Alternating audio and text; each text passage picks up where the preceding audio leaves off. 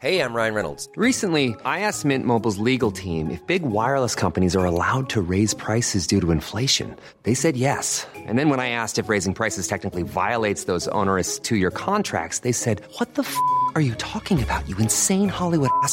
So to recap, we're cutting the price of Mint Unlimited from $30 a month to just $15 a month. Give it a try at mintmobile.com slash switch. $45 upfront for three months plus taxes and fees. Promo rate for new customers for limited time. Unlimited more than 40 gigabytes per month. Slows. Full terms at mintmobile.com. Te lo cuento. Tu dosis diaria de noticias. Hola, soy Pau Mendieta y aquí te va tu dosis diaria de noticias. ¿Te lo cuenta? Te lo cuento. Parecía imposible. Después de muchísimas tensiones, finalmente ayer entró en vigor el Tratado México, Estados Unidos y Canadá, TEMEC. ¿Te perdiste un poco? Hace casi tres años, Donald Trump amenazó con cancelar el Tratado de Libre Comercio de América del Norte, TLCAN, por considerar que Estados Unidos salía perdiendo en el deal. Desde entonces, equipos negociadores de los tres países se pusieron las pilas para renovar el acuerdo y a finales del 2018, el nuevo pacto fue firmado por Trump, Trudeau y Peña Nieto. Después los congresos de cada país le dieron el sí y finalmente ayer el TEMEC entró en vigor sustituyendo al TLCAN. Las principales diferencias. Los 34 capítulos que tenía el tratado original fueron cambiados para adecuarse a lo que se vive hoy en día. Además, el nuevo texto incluye capítulos para modernizar las aduanas, reglas para el comercio digital, compromisos medioambientales y hasta políticas anticorrupción. Pero, para que todo esto funcione, los países tuvieron que hacer algunos cambios en sus leyes. ¿Como cuáles? El Congreso mexicano tuvo que aprobar ayer modificaciones en el Código Penal Federal para proteger la propiedad intelectual y los derechos de autor. Entre las nuevas disposiciones se planea castigar con multas y hasta cárcel a quien utilice material protegido por el derecho de autor, a quien repare su celular en un lugar no autorizado o hasta a quien haga memes que violen la propiedad intelectual. Obvio muchos creen que con esta medida se podría censurar el Internet y limitar la libertad de expresión, pero entre que son peras o manzanas, AMLO viajará a Washington el próximo miércoles 8 de julio para visitar a Donald Trump en el marco de la entrada en vigor del TEMEC. Se armó el pachangón. Ayer López Obrador celebró dos años de haber ganado las elecciones presidenciales con un informe en Palacio Nacional. ¿Qué dijo? que los resultados de su gobierno ya se empiezan a notar y que sus acciones no solo están apoyando a los más pobres del país, sino que hasta las clases medias y altas se han visto beneficiadas. Incluso AMLO dijo que le ha echado la mano al 30% más rico de la población porque ha dado oportunidades para hacer negocios, tener ganancias y progresar sin bronca alguna. Pero ahí no paró la cosa porque el presidente dijo que en temas de seguridad se ha mejorado mucho, logrando romper la tendencia histórica de aumento en los homicidios, así como una reducción en los otros delitos. No nos vamos. La población rusa salió a votar para que Vladimir Putin pueda extender su mandato hasta el 2036. El presidente de Rusia llevaba tiempo viendo cómo se queda otro ratito más al frente del Kremlin, así que se le ocurrió cambiar la constitución para poderse reelegir otros dos mandatos y estar en el poder hasta 2036. ¿Otros? Acuérdate que Vladimir lleva 20 años al frente de la escena política de Rusia y su actual periodo acaba en 2024. Hace algunos meses el Parlamento le dio chance de hacer las enmiendas a la Constitución, pero el presidente quería contar con el apoyo de la gente, así que armó una consulta para darle legitimidad al proceso. Lo que tienes que saber es que las votaciones duraron siete días para que la gente no se amontonara en las urnas y que al gobierno se le ocurrió regalar entradas a espectáculos, descuentos en restaurantes y hasta rifas de coches y electrodomésticos para los que votaran. ¿Funcionó la movida? Sí, porque 65% de los electores participaron y 78% de esos votaron a favor de los cambios constitucionales.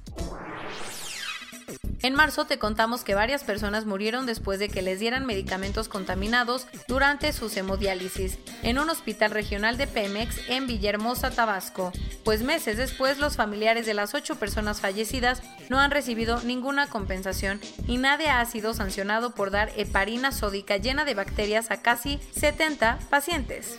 Además, aunque todo mundo pedía que el caso tuviera consecuencias, el director del hospital no fue despedido, solamente lo bajaron de rango por un proceso normal de rotación. El lunes te contamos que la FGR había detenido a José Ángel Casarrubia Salgado, el Mochomo, a quien las autoridades señalan como uno de los responsables de la desaparición de los 43 estudiantes de Ayotzinapa. Pues, ¿qué crees? Ayer una jueza federal ordenó que lo liberaran porque hubo irregularidades en la averiguación que hizo la PGR en 2014 que llevó a su detención. Así que ayer el Mochomo salió del penal de máxima seguridad del Altiplano, aunque la Fiscalía todavía puede apelar la decisión o presentar otra orden de aprehensión. Para que no te agarre por sorpresa, la Comisión Nacional del Agua anunció que va a haber un corte total del suministro este sábado 4 de julio por trabajos en el sistema Cutzamala. Según la directora del organismo, la idea es dejar de surtir 16.000 litros de agua por segundo para poder avanzar en la interconexión de la segunda línea de descarga de una de las plantas de bombeo. ¿Quiénes se verán afectados?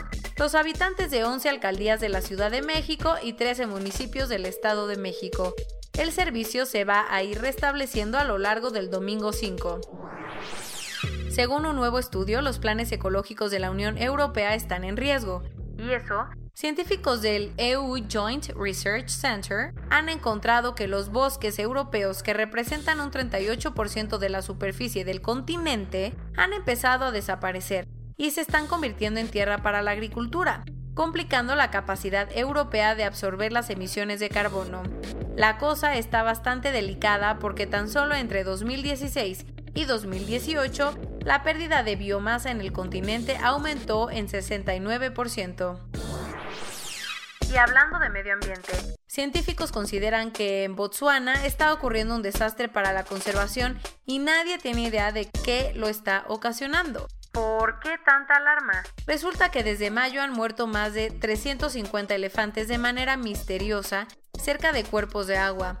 Hasta el momento nadie sabe a ciencia cierta qué los está matando, aunque ya se descartó que sea anthrax. El gobierno botsuano dice que apenas va a estudiar a los cadáveres, pero sospecha que detrás de todo esto puede estar un envenenamiento o un bicho desconocido. Corona News Global, en el mundo. Ya hay más de 10.399.000 casos y hasta ayer en la noche al menos 508.000 personas habían muerto.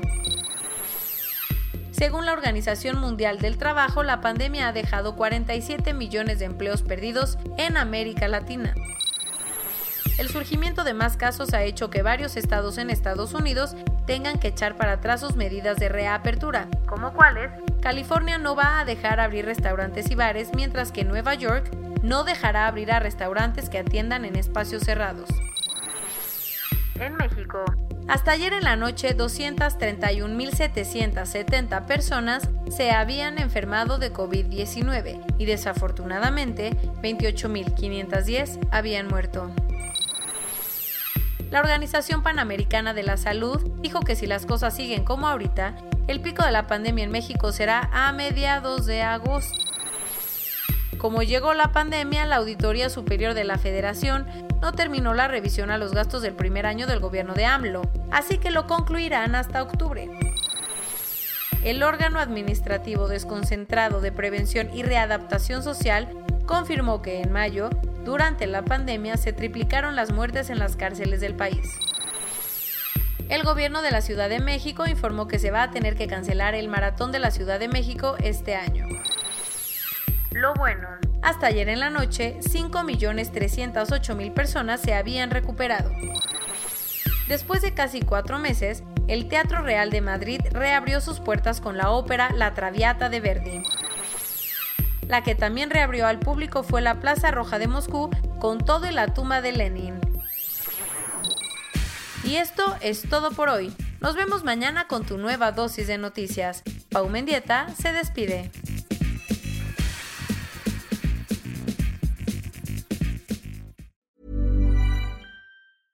Hey, folks, I'm Mark Marin from the WTF Podcast, and this episode is brought to you by Kleenex Ultra Soft Tissues, your ally to help tackle your allergy symptoms this season. I love the change of seasons, but nobody loves pollen and all those other things floating in the air that make you sneeze during this nice weather. Kleenex Ultra Soft Tissues are hypoallergenic and allergist approved, so fight back against watery eyes and runny noses without worrying about irritating your skin. For this allergy season, grab Kleenex and face allergies head on.